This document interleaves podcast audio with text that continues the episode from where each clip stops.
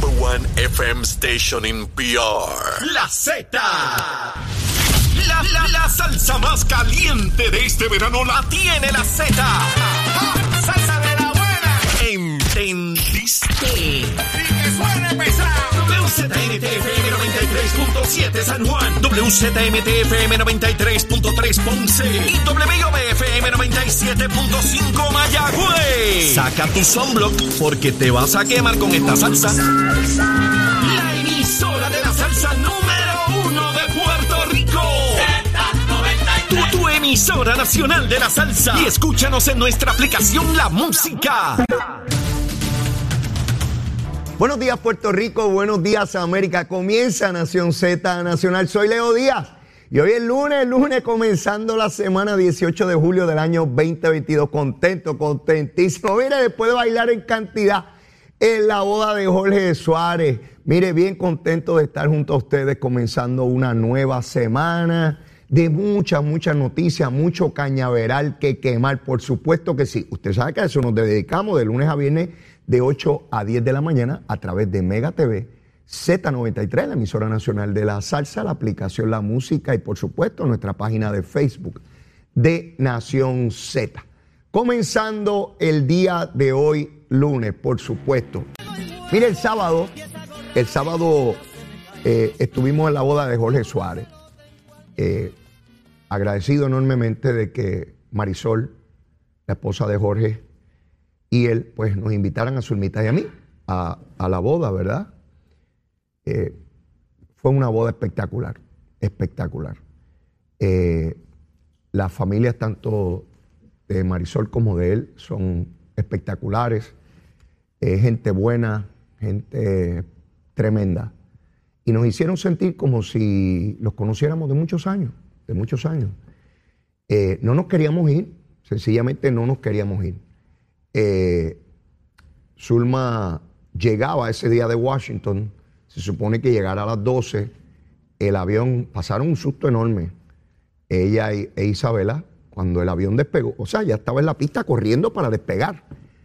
Me dicen que dio un frenazo que aquello se, se le salió el corazón, porque imagínense, ya está a punto de despegar y esa nave sencillamente mete un frenazo porque había un problema y que con la computadora, imagínese usted, estuvieron unas cuantas horas antes de finalmente despegar. Así es que llegó con más de, dos horas de, retraso y después las maletas, revolú. Yo dije, no vamos a poder llegar a la boda. Pero sí, llegó, había dormido pocas horas, eh, porque despidiéndose allá de Patricia y toda la cosa, le escogió la, eh, el amanezca, el amanezca, como dicen allá en el barrio. Pero nada, eh, nos fuimos para allá para la boda y, la pasamos espectacular. Y yo di una bailadita, yo no sé si allá en producción tienen un poquito de eso, pero ahí Ole Suárez y Eddie me estaban vacilando porque yo, mire, mire, mire, leí todo día ahí dando adiós, pero usted se cree. Sí, yo todavía las tiro. Sí, como mejor pueda. Mire, sepa o no sepa bailar uno, hay que mover el esqueleto y disfrutar. Se los he dicho que hay que disfrutarse la vida, porque después que usted se va no se puede disfrutar esta. Se disfrutará otra, pero esta no, está sacada. Mire, mire cómo leí todo día le somete a los con Zulmita, por supuesto, con Zulmita. Esa es mi pareja de siempre. Zulmita, como tiene que ser. Mire, quiten eso ya, quiten eso ya, que, que, que, Zulma dice, ¿qué hacen poniendo esa cosa ahí? Mire, ahí está, ahí está. En la boda de Jole, de Suárez Marisol. Mire, eso fue un vacilón. Y Saudi se, quedó allí con Ali Warrington y, y, formaron otro reguero también. Estaba Luisito Vigoró por allí también, haciendo de la suya. Mire, la pasamos en grande. Bueno, eh, vamos rápido a los temas que son de ordinario, eh, la, clave aquí. COVID. Esto es como para jugarle la loto. Digo, esto es un asunto serio, pero ¿verdad? 333. 333 las personas hospitalizadas hoy. Por debajo de los 350, ¿verdad? Eso es bueno. Pero siguen siendo muchos, 333. El nivel de positividad bajó un poquito a 28. Yo no sé si es un indicador de que va a seguir bajando, no lo sé, esa sería la esperanza, ¿verdad? Pero ya con esto del COVID yo no, abrigo mucha esperanza que no sea, porque los, científicos nos dicen que esto se va a quedar aquí, es como el catarro, ¿verdad? Esto va a quedarse aquí, a veces más y a veces menos, pero que no va a desaparecer, ¿escucharon? No va a desaparecer, siempre va a haber COVID por ahí. Así que pues, yo siempre les doy el datito de cuántos están hospitalizados. ¿Con quién voy ahora? Ah, sí, lo están diciendo ya. Mire, la hoja de ole. Todos los que trabajaban allí escuchan el programa. Todos, todos. Mire, Leo, quemando el cañaveral, quemando el cañaveral. Todo el mundo, todo el mundo. Mire, este programa está pegado, está pegado esta cosa del cañaveral. Luma, lumita, lumera. Luma, lumita, lumera. Mire, ustedes saben cuántos abonados no tenían energía a las 5 hoy. 566. Eso es prácticamente todo el mundo tenía energía eléctrica. Son un millón cuatrocientos sesenta y seis mil y pico de abonados. Solamente 566. Verifiqué antes de comenzar el programa porque de ordinario, tan pronto comienza la actividad de trabajo, del comercio y de la industria, pues se reportan fallas, ¿verdad? Pues verifiqué ahora, justo antes de comenzar el programa, y subió un chililincito, un chililín, de 566 a 835. Eso es todo el mundo con energía eléctrica, todo el mundo. ¿Dónde estaban las regiones donde mayor abonados habían sin energía? Ponce, 300 no tenían, la región. Y Mayagüez, 242.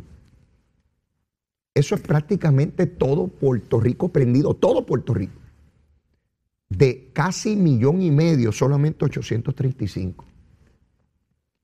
Obviamente, puede romperse una subestación en cualquier momento, ya sabemos cómo está ese sistema. Y, y cuando eso ocurre, pues se quedan muchos más sin, sin energía. Están convocando una marcha contra Luma, una cosa tremenda, por eso hay que marchar, que hay que marchar y verano y toda la cosa. Hay dos o tres agitadores por ahí, agitadores urbanos, de estos agitadores urbanos, algunos tienen acceso a los medios de comunicación eh, y agitando, agitando.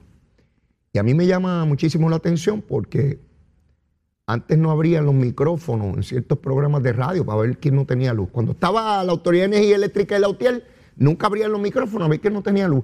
Siempre habrán abonado sin energía eléctrica por perfecto que sea un sistema. Siempre, siempre, porque es la naturaleza del proceso. Pero antes no abrían los micrófonos, ahora sí. Ahora, ¡ay, tal sitio no hay luz! ¡ay, tal sitio no hay luz! No es que no haya, si yo lo estoy todos los días aquí, yo lo reporto. La cantidad de abonados que no hay, que, que no tienen energía. Pero si usted abre un programa de televisión y le llaman 20 o 30 personas, ¿usted cree que el mundo no tiene energía eléctrica?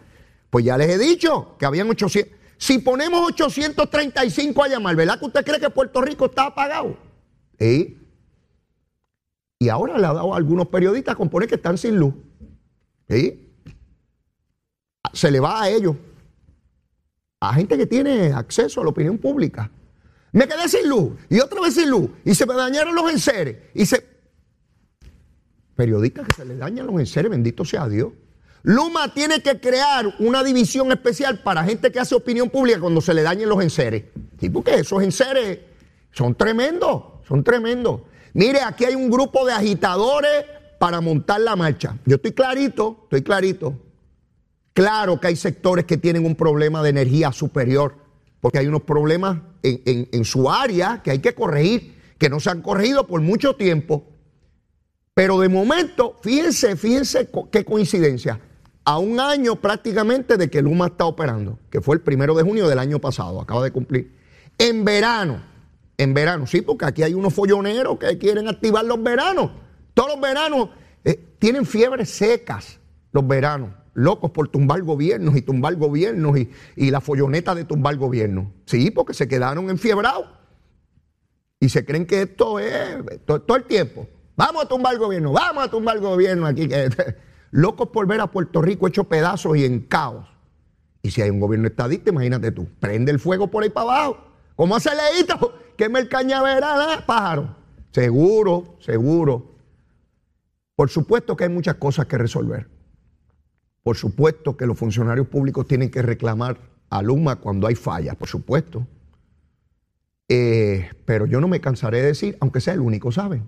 Aunque haya gente que me coja cosita por eso. Pero saben que yo soy, quiérame que yo soy bueno, no es personal, yo soy, yo soy bizcochito de tití, soy yo bien chévere. Besitos en el cutis para todos. O nada personal. Aunque yo sea el único, voy a estar explicando estas cosas aquí. Porque nadie se las va a explicar. Nadie. Yo escucho la radio, veo la televisión, leo los periódicos Y es agitando, agitando, agitando. Como si sacáramos a Luma hoy y volviera a la UTIEL y se resolviera todos los problemas de la autoridad de energía eléctrica en Puerto Rico. Ah, y que bajara la factura. Si vuelve la UTIEL, baja la factura. Usted paga 400 pesos, va a pagar 50 pesos nada más. O 40. Sí. Y si se queda la Autoridad de Energía Eléctrica con todo, usted va a pagar 52 eh, centavos este, al mes en energía eléctrica. Como si los costos del combustible no fuera lo que tiene el, el elevado sistema este. Mire, el presidente de los Estados Unidos, Biden, ha tenido que ir a reunirse. A los estadistas no, no me les dé angina de pecho. Voy a citar a alguien que a ustedes no les gusta. Carlos Marx, y no es la primera vez que lo cito, decía que la producción social del hombre, este contrae relaciones independientes a su voluntad. Repito, en la producción social del hombre, este contrae relaciones independientes a su voluntad. Si traemos esa frase al día de hoy, tiene que decir el hombre y la mujer, ¿verdad? Porque en aquella época lo que valía era el hombre. En esta época, iguales. En la producción social del hombre y la mujer. ¿A dónde voy con eso? Y porque usted dice, ¿qué hace? ¿Qué rayo habla Leo ahora? Toda nuestra vida tenemos que entrar en situaciones, en compromisos, que no es lo que nosotros queremos, pero son los que las circunstancias nos obligan. Y traigo esto para ejemplificar y dramatizar lo que le ha ocurrido al presidente de los Estados Unidos. Joe Biden, y pudo haber sido cualquier presidente, eso no tiene que ver con demócratas o republicanos, eh, Obviamente Arabia Saudita es una dictadura, ¿verdad? Eh, están los jeques árabes esos allí. Y el príncipe, el que de facto eh, está como regente de la nación en esa dictadura, mandó a asesinar a un periodista eh, de, Arabia Saudita que era disidente. Era un ciudadano que, que vivía en los Estados Unidos y escribía en periódicos en los Estados Unidos y lo asesinaron.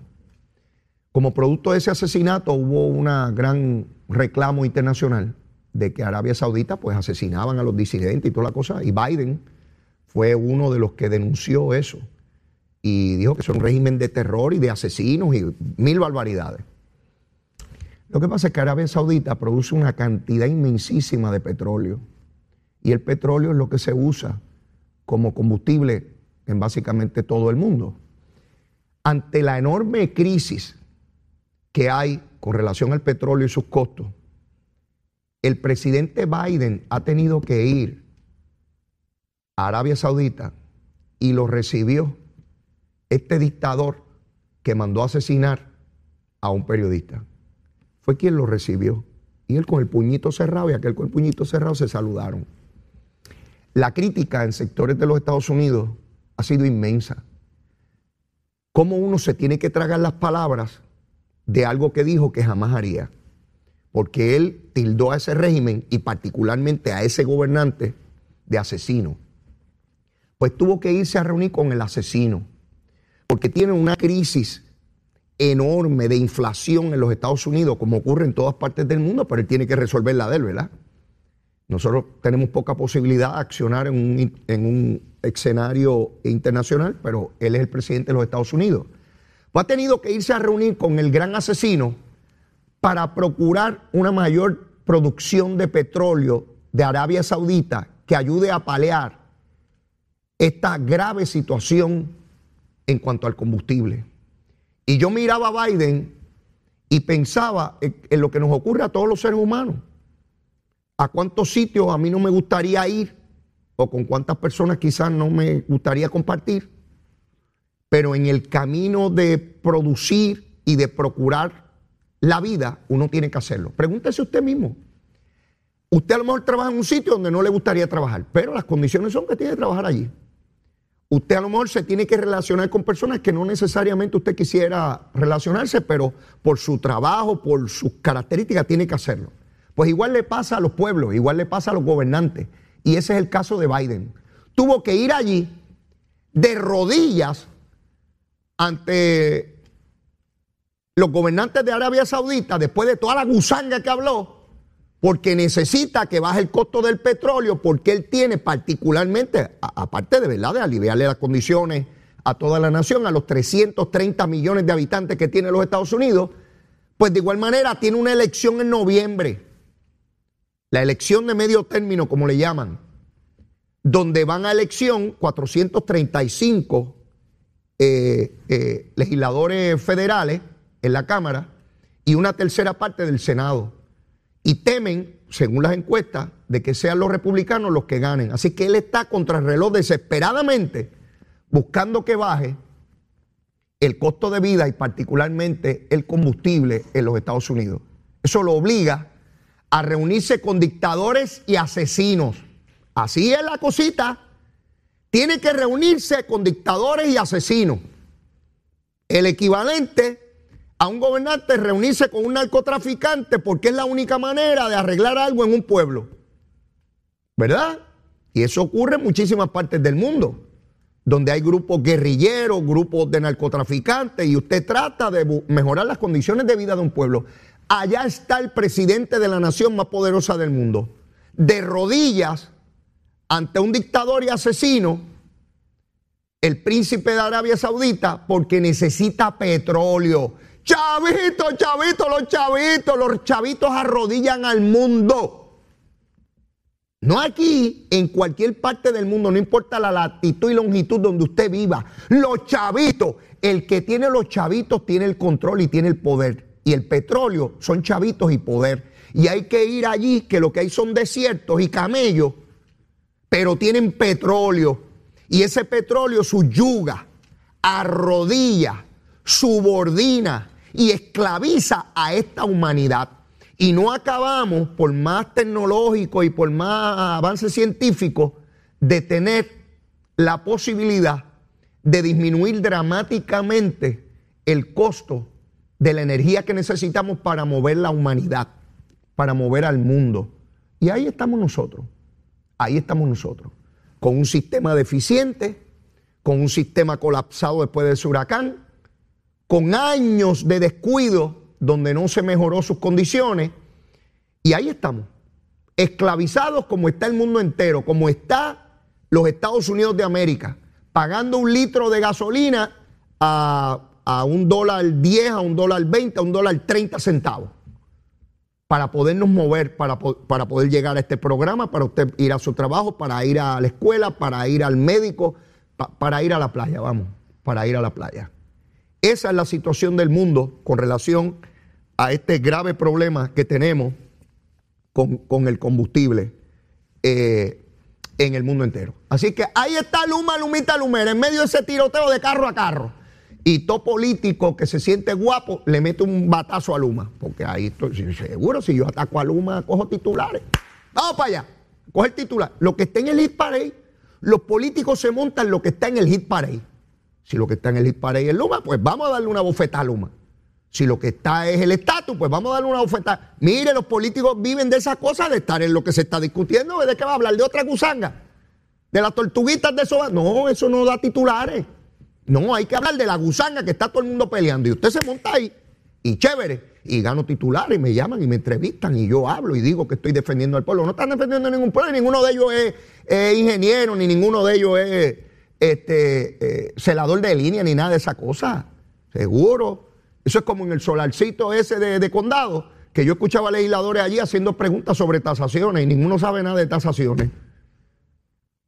Metiéndose, no que no pregunten sobre tasación, porque yo puedo hacer una pregunta sobre eso, pero es una pregunta para que me informen, porque yo de tasación no sé nada. Yo veía algunos allí que hablando como si ellos fueran expertos en tasaciones. Y uno se maravilla cuando escucha a los políticos decir cosas de las cuales no saben un pepino.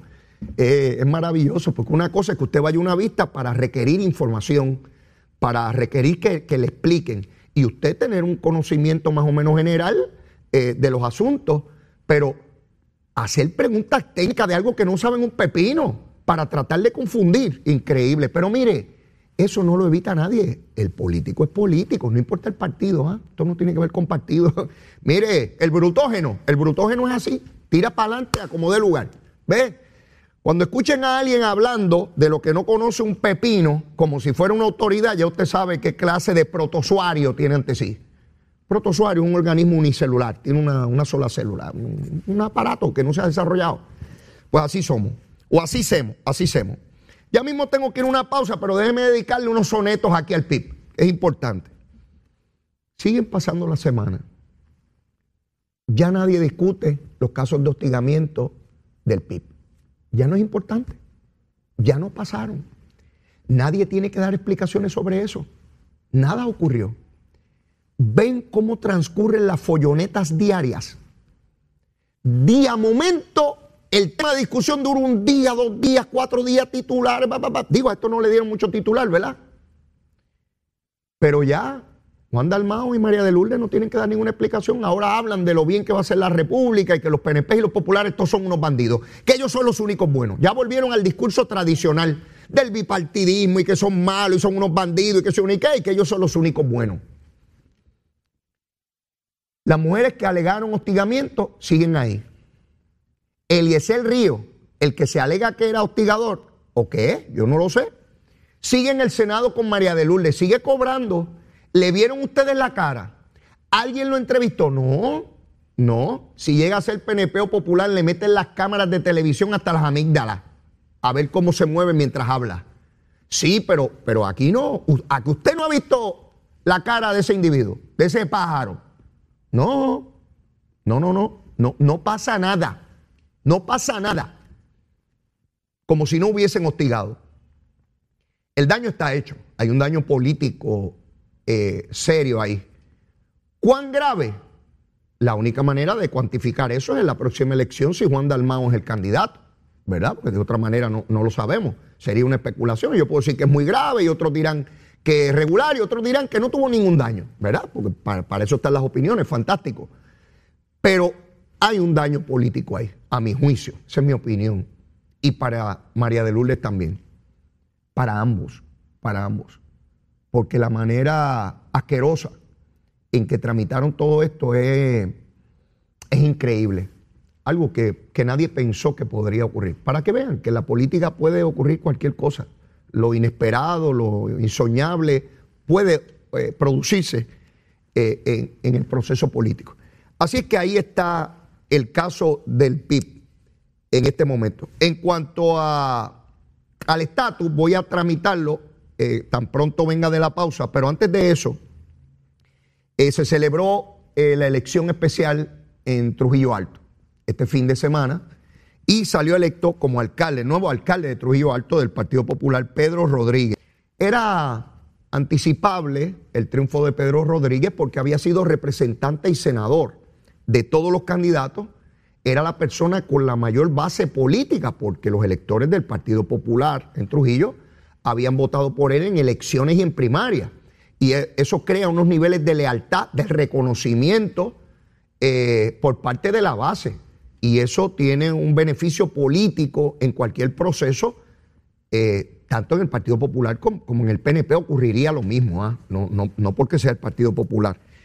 Y se impuso por 1.530 votos con el 44% eh, Frank Alicea, a quien no conozco, sacó 785, fue la segunda persona. Lourdes Saya, 570, esta es la presidenta de la Asamblea, esta es la que encubría al alcalde corrupto y no lo, no lo, no lo fiscalizaba. Eh, eh, yo la vi en televisión diciendo que el alcalde no tenía que dar explicaciones, aun cuando estaba meses sin ir a trabajar y cobraba. Así es que no me extraña el, el, lugar en que quedó Daniel Resto, 350, y Gabriel Pérez, 230. Así se, produce el voto. Estamos hablando de más o menos 3.000 votos eh, de personas que votaron, nivel de participación bajo. Eh, no sé si hay fisuras al interior del Partido Popular en Trujillo Alto, si yo no lo sé.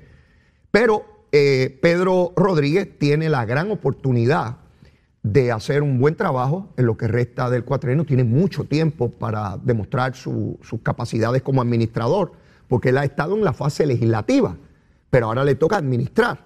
Así que tiene la oportunidad de tiempo suficiente, debo decir, para unir las fuerzas del Partido Popular, traerlos todos hacia él, hacer un buen trabajo como alcalde y posicionarse favorablemente de cara a las elecciones del 2024. Estamos hablando de un municipio históricamente del Partido Popular. Así que si él hace un trabajo, ¿verdad?, eh, eh, relativamente bueno, pues pienso yo que no debería tener problemas para, para revalidar. Pero dependerá de su destreza como líder, que ya empieza a demostrarlo, teniendo casi el 50% de los votos en una primaria. Cuando participan tantas personas en una primaria, es difícil llegar al 50%. ¿ah? Así que no, no, no les extrañe que sacó el 44%. Eso para mí no es, no, no es noticia, ¿verdad? Términos proporcionales a lo que debe sacar un candidato. Pero luego de la pausa, mis amigos, vengo a hablarles del estatus porque finalmente se radicó el proyecto que tiene a medio mundo corriendo y algunos, mire, un poquito blanditos del estómago. Llévatela, chero.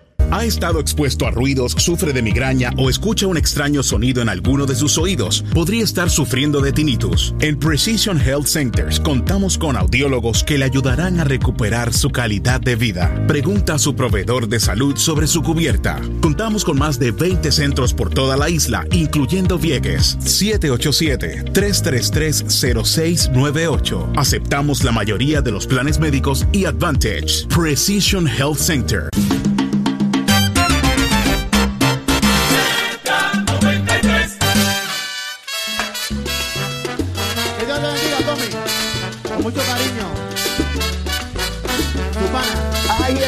El cañaveral, mire, en su, en su pantalla de tele. Mire, ahí está, encendiendo, encendiendo ese cañaveral. Mire, eso tiene miles y miles de grados Fahrenheit, ¿sabe? Cuando yo le meto fuego a ese cañaveral, no hay ardilla ni ratón que se resista. Topan para afuera, para afuera, para afuera, en el cañaveral. A eso nos dedicamos, mis amigos. Mire, la segunda parte ya, en la segunda media hora del programa, vamos a hablar un poco de estatus. Finalmente se radicó el proyecto de consenso. Y voy a seguir hablando de consenso, aunque por alguna razón que yo no, conozco, Alexandria Ocasio no fue coauspiciadora de la medida. Ustedes saben que ella estuvo aquí con el grupo de legisladores federales que, que vinieron, ¿no? Y estaba muy contenta, Nidia Velázquez la aplaudió muchísimo, dijo que era como su hija, bueno por alguna razón que ya veremos en el camino de qué se trata, no lo coauspició. No ha hablado mal de él, pero no lo coauspició. Pero independientemente de eso, lo que sí es evidente es que el proyecto cuenta con la inmensísima mayoría de los demócratas en la comisión y todo parece indicar que de igual manera cuando se presente en el Pleno, en la Cámara para su aprobación. Primero lo tiene que aprobar la comisión eso debe ocurrir este próximo miércoles, por lo menos ese es el, calendario que se anticipa. Y la expectativa es que antes de que concluya el mes, que es ya mismo, eh, se debe estar bajando al floor para aprobarse en la Cámara de Representantes. El proyecto es básicamente lo mismo que se había anticipado. Eh, lo único que se habla de que aquellos que nacen de ciudadanos americanos en la República Asociada o Libre Asociación, como usted le quiera llamar, porque a sus hijos se la transmiten, pero hasta ahí. Eh, y la cláusula que determina que cualquiera de las partes puede terminar la libre asociación permanece ahí. ¿A qué me refiero? Que si el pueblo vota por la República Asociada, una vez se establezca el pacto donde están las dos naciones, porque se reconoce que Puerto Rico sería una nación separada. ¿Ve? Y solo mediante acuerdo aplicarán aquellas cosas del gobierno de los Estados Unidos. Pues dice que cualquiera de las partes, cualquiera de las dos, o el gobierno de Puerto Rico o el gobierno de los Estados Unidos, fíjense que no tienen que consultarle al pueblo. El gobierno de los Estados Unidos puede dar por terminado el pacto en cualquier momento. O sea, firmamos el acuerdo ahora y mañana lo doy por terminado. Mire qué tronco el contrato, mi hermano. Pero el gobierno de Puerto Rico también. O sea que podría venir un gobierno en Puerto Rico, Cámara y Senado, gobernador, dan por terminado el pacto. Si usted quiere eso, vote por la libre asociación. Sencillo, Puerto Rico un país independiente, con un tratado que pueden acabarlo en cualquier momento. Y ni a Disney puede ir, porque tiene que buscar una visa para ir a ver el ratón a la Florida, a Orlando. ¿Verdad? Está la independencia sin asociación, Estamos hablando de independencia sin asociarse e independencia con asociación o la estadidad. Mire lo que dice Tatito y Dalmán. Esto es bien importante. Uno tiene que interpretar lo que se dice de acuerdo a las circunstancias, el lenguaje, los términos que se utilizan para expresar una idea. Y ahí usted puede descubrir muchas cosas. Dice Tatito, presidente de la Cámara, Rafael Tatito Hernández, criticando el proyecto que se acaba de radicar y dice que, que se está dejando fuera a Lela y que Lela representa, oigan bien, oigan bien, un importante grupo de la sociedad. Un importante grupo de la sociedad. ¿Por qué es importante eso que dice Tatito?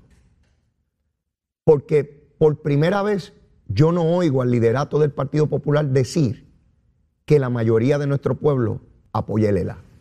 Oigan bien, están dejando fuera, lo, lo busqué textualmente, búsquenlo en los periódicos, están las citas. Están dejando fuera un importante grupo de la sociedad.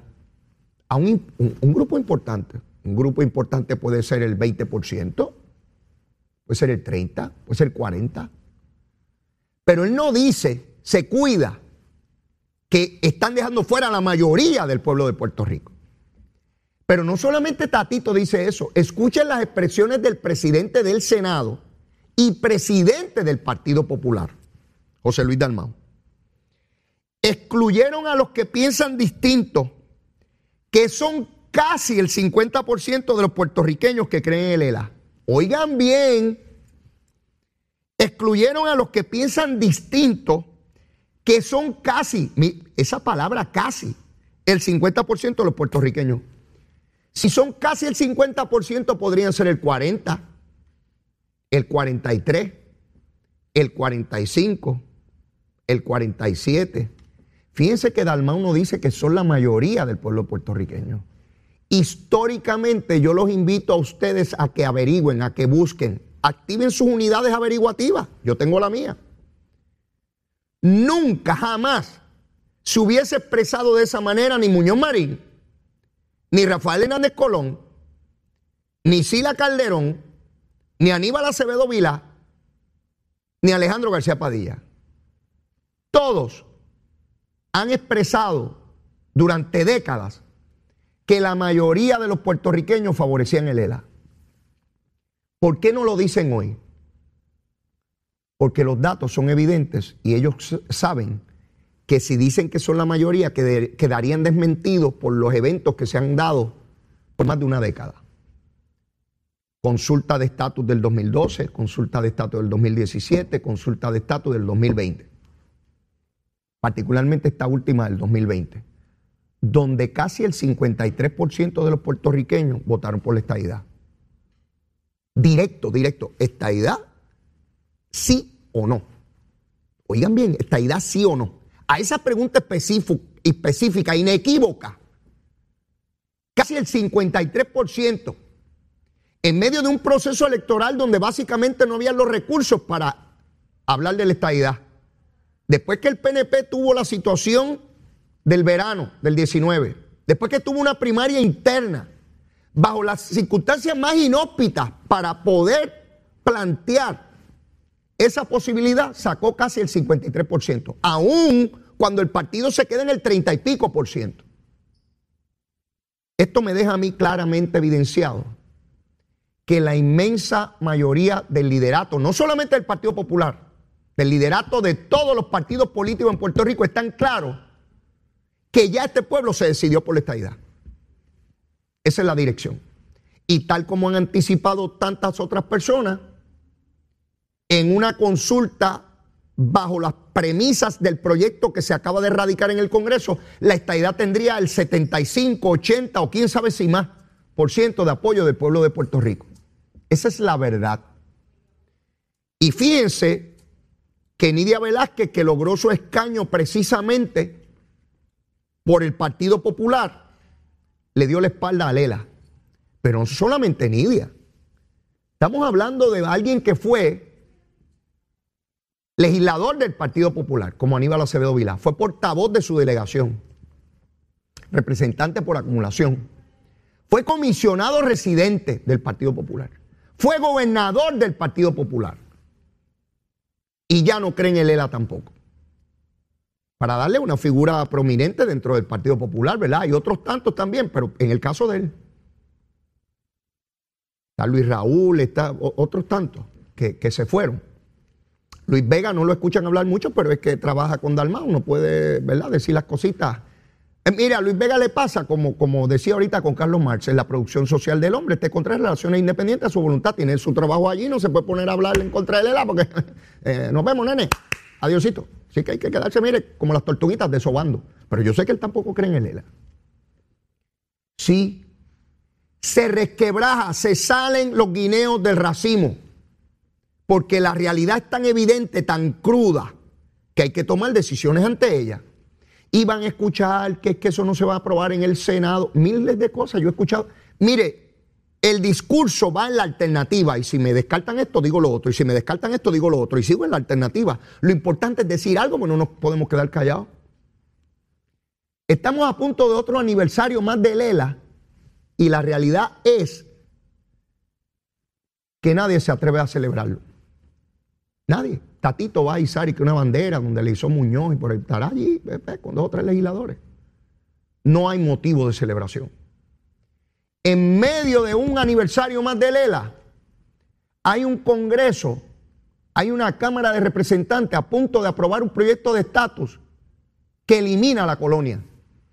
Lo dijimos por décadas que eso era así. El Tribunal Supremo de los Estados Unidos no una, dos, tres, cuatro decisiones diciendo son un territorio, el Congreso puede hacer con usted lo que les dé la gana. Punto. El Congreso legisló promesa. Tenemos ahí una Junta de Supervisión Fiscal que hace lo que le venga en gana. ¿Ustedes saben qué?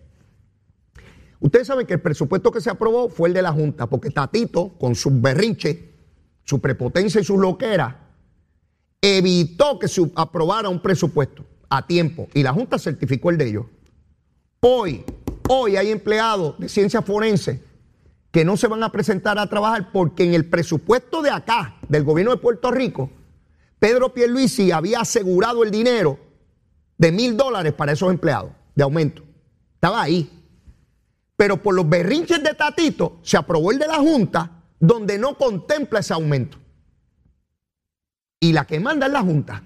No el ELA. El ELA se fue por, por, por el sifón el de la Junta, el de unos pájaros que ni usted ni yo votamos por ellos. La inmensa mayoría ni vive aquí. Son de por allá, los gringos, los americanos, los del pelo rubio, los ojos rubios, tienen la lengua rubia esos pájaros. Y los intestinos, todos los asuntos los tienen rubios. ¿Sí? Sí, todo. Pues son los que mandan aquí. ¿Por qué? Por el ELA, porque si no hubiese ELA, si somos república no puede haber Junta de Supervisión Fiscal.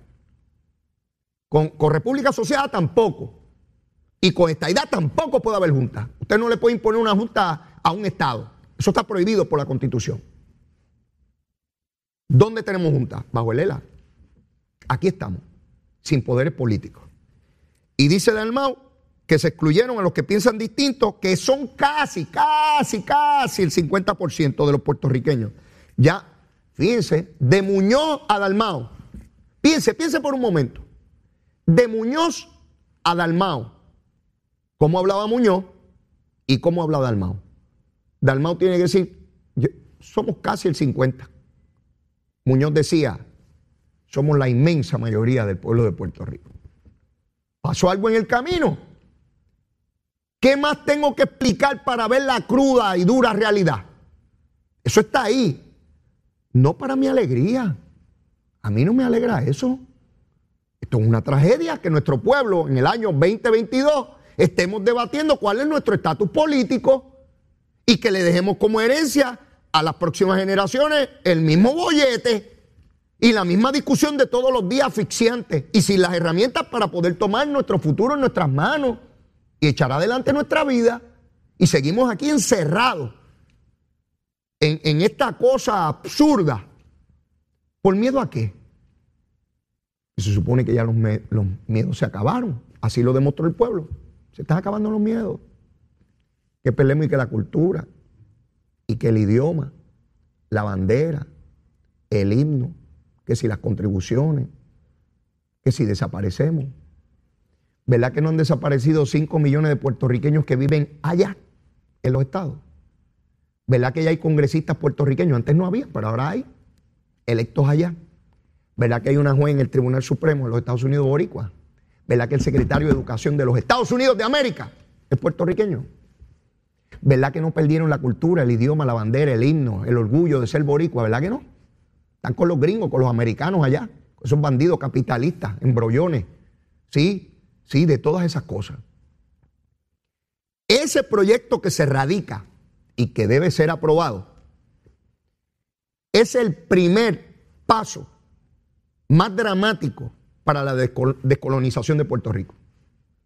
Nunca se había dado un paso tan extraordinario de el no reconocimiento al territorio. Todo el mundo allí en contra del territorio. Se acabó. Los puertorriqueños tienen que ponerse a, ¿Saben lo que nos están diciendo? Que seamos adultos y nos comportemos como adultos. Que ya tenemos la capacidad de tomar nuestras decisiones. Que nos dejemos de chiquilladas. El americano está hablando, que dejemos de ser chiquillos. Nos están diciendo, póngase los pantalones largos. Levántese de ahí. Y deje de estar con boberías aquí de que nosotros no hablamos. Dele. O son independientes o son estados. Pero esa ñoñería de que aquí en el medio y a veces soy esto y a veces soy lo otro, esa jaibería se acabó. Se acabó, es lo que nos están diciendo. Eso es lo que nos están diciendo. Claro, siempre va a haber algunos en la pelea de PNP y popular. No, yo soy popular porque hay que pelear con los PNP y los PNP pelean con los populares y como nosotros somos siempre eh, en pelea. Como los jueyes, siempre estamos peleando. Yo tengo que pelear. Sea, abuelo peleó, mm, papi peleó y ahora me toca pelear a mí. Y mis hijos también, PNP y populares con la bandera. Y yo te gano la alcaldía y tú me ganas el legislador. Y yo te gané el gobernador ahora y después te gané aquello y después te gané lo otro. Y seguimos aquí sin los poderes para echar para adelante. Que PNP ni populares. Nada de eso es importante. Ni PNP ni populares. Nada de eso es importante. Lo importante es tener las herramientas como pueblo.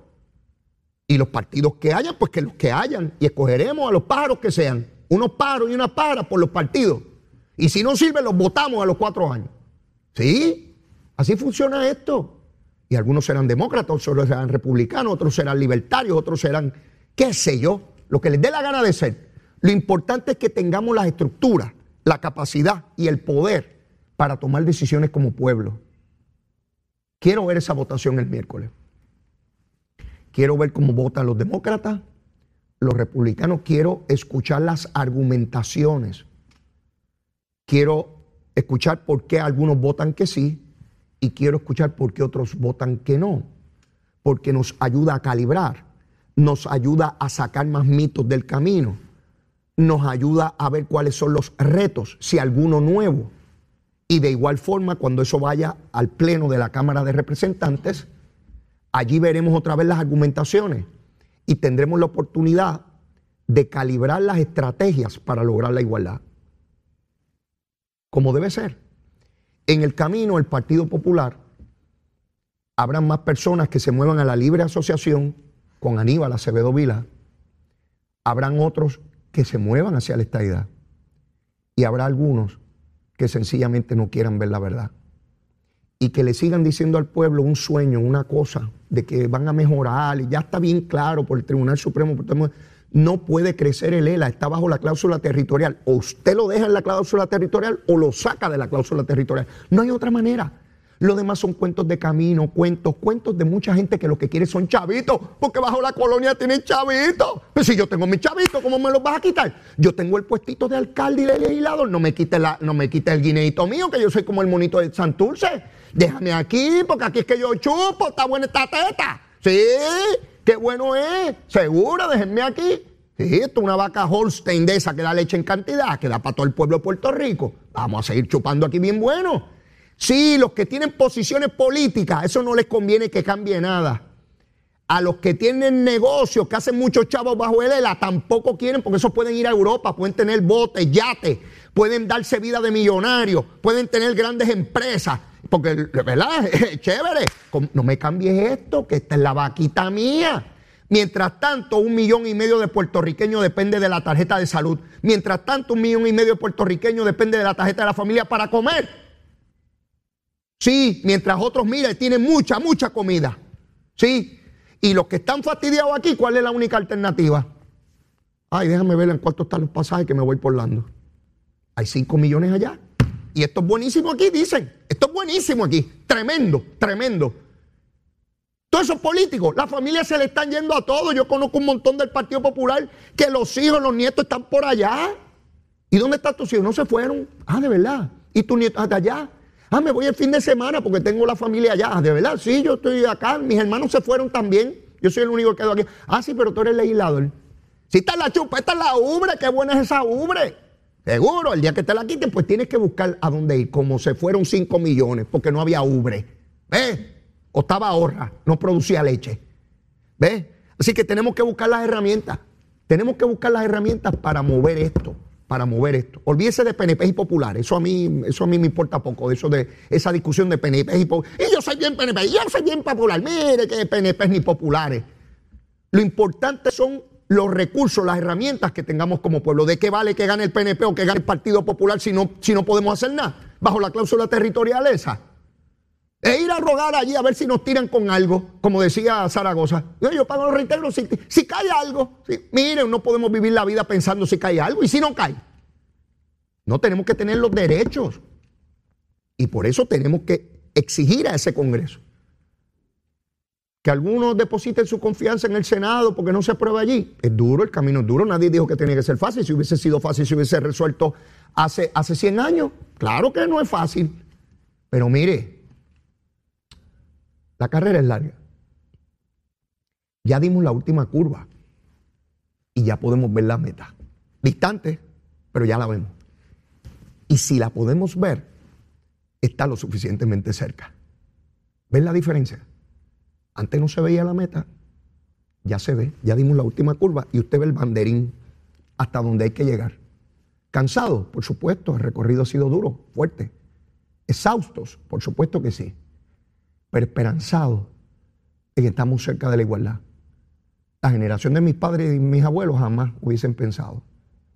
Yo he tenido el privilegio de ver la meta y espero poder llegar a ella. No yo, las generaciones que estamos aquí. Depende de nosotros, cuánto empujemos. Depende de nosotros. No depende de los ucranianos, ni de los rusos, ni de México, ni de Argentina, ni de las Naciones Unidas depende de nosotros, de nuestra voluntad. Nadie lo va a hacer por nosotros. ¿Verdad que nadie se levanta por usted? Usted se tiene que levantar de la cama. Usted. Nadie se levanta por usted. Usted se tiene que levantar. Y usted tiene que ir a trabajar usted. Nadie puede ir por usted. Y quien logra cosas es usted. Nadie las logra por usted. ¿Verdad que sí? Así mismo son los pueblos. Logran cosas por sí mismos, por su esfuerzo, por su valentía, por su valentía. Sí, Siempre hay ansiedad, la hay. Siempre miramos al futuro, cómo estaré la semana que viene, me irá bien, bien el mes que viene. Siempre hay incertidumbre en la vida, eso no lo podemos quitar. Pero por encima de esa incertidumbre está nuestro valor, nuestra confianza en nosotros mismos para lograr cosas. Mire, después de la pausa, vengo con el licenciado Cristian Sobrino viene derechito a quemar el cañaveral. Y ya ustedes saben, me escriben un montón ahí que les encanta la participación del licenciado Cristian Sobrino aquí. Pues ya está aquí. Mire, después de la pausa, llévatela, chero.